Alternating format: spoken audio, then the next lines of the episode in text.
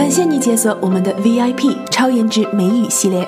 Thank you for unlocking our special series, Eleven Elephants, and welcome to the first day of something new. 欢迎你开启了在提升英语旅途上的一个新篇章。We're gonna go to some places perhaps you haven't been before, but like they say, to get to where you've never been before, you've got to do something you've never done before. 英文里有一句话是这样说的。 如果你想达到你曾经没有达到过的目标，你就要做你曾经没有做过的事情。So together, we're gonna try a lot of new things. Thank you for your trust in advance. For years, I've been saying, 语言和发音是两门课程，两门学问，两门艺术和两门科学。英语口语的提升意味着生活品质的提升和一种思维与文化的拓展和转变，这是既艰难又复杂的过程。So I'm not here to tell you that it's easy. I'm here to show you that with the right guide, you can have a breakthrough. 首先，如果你想提高口语的话，不能够把口语仅仅当做一门外语来看待。 超颜值口语的 foundation 地基是心理 psychology，所以不关心这方面的话，搭建起来的任何房屋必定站不稳，总会有些歪歪扭扭。所以，了解我们自己是我们一生中最重要，但是又是最容易被忽略的事情。尤其在东方的文化里，每当我们想到自己的时候，别人会说我们太自私。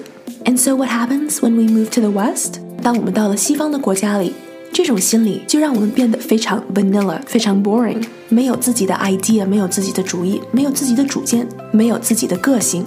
And that is a very dangerous thing. So we're gonna look at ourselves together. Don't worry, I will guide you.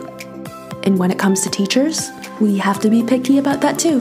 了解自己是一方面，那么老师必然是非常重要的一个角色。外语老师，东方也好，西方也罢，很少在发音上下真功夫， 更少去了解声学，更罕见的是心理导师。如此长期的忽略了声学和心理，你的口语自然也必然是畸形的。And so this is where I come in. From the moment our original program started more than three years ago, I've been paying attention to where the trouble areas are when it comes to spoken English. And not surprisingly, the reasons some of us may struggle to speak English well are actually very common.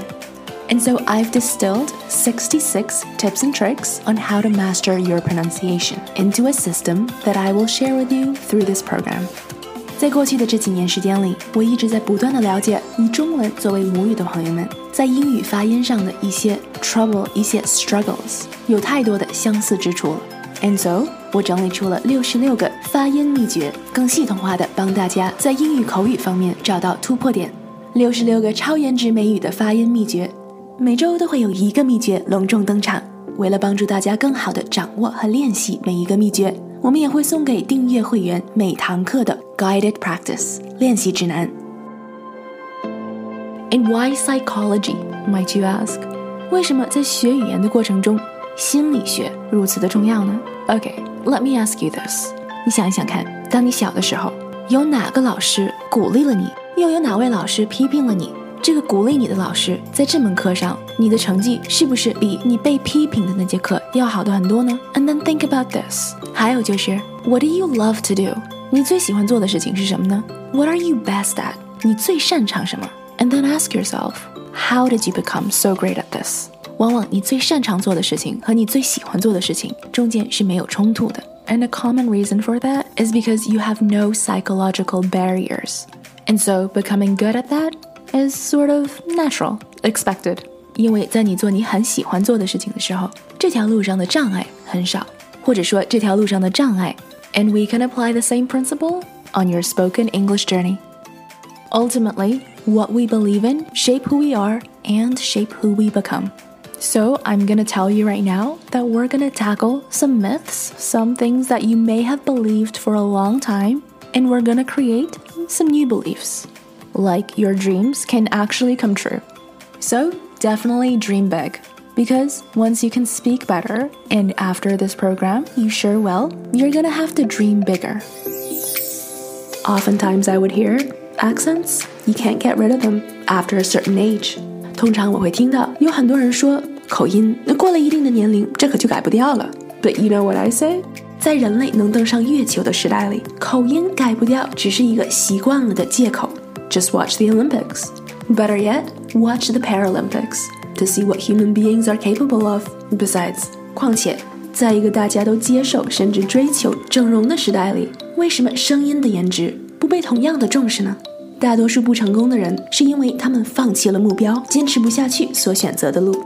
但是你有没有想过，不是你的目标不对，而是你所选择的路不对，你所跟的人不太对，走了很多冤枉路，绕了很多弯子。And so I thank you for trusting me because I come from a music background.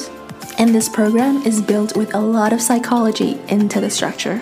And so I can pretty much guarantee stay with us and you will see and feel and hear the transformation, your transformation, in no time.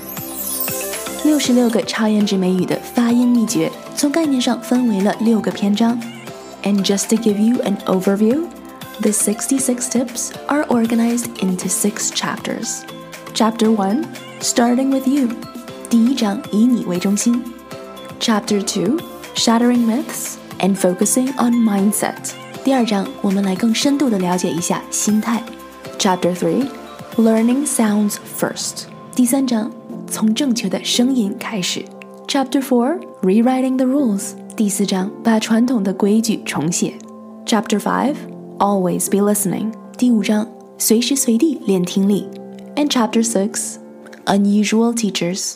第六章，生活里的一些不寻常的英语老师。where do we begin? 我们从哪里开始呢？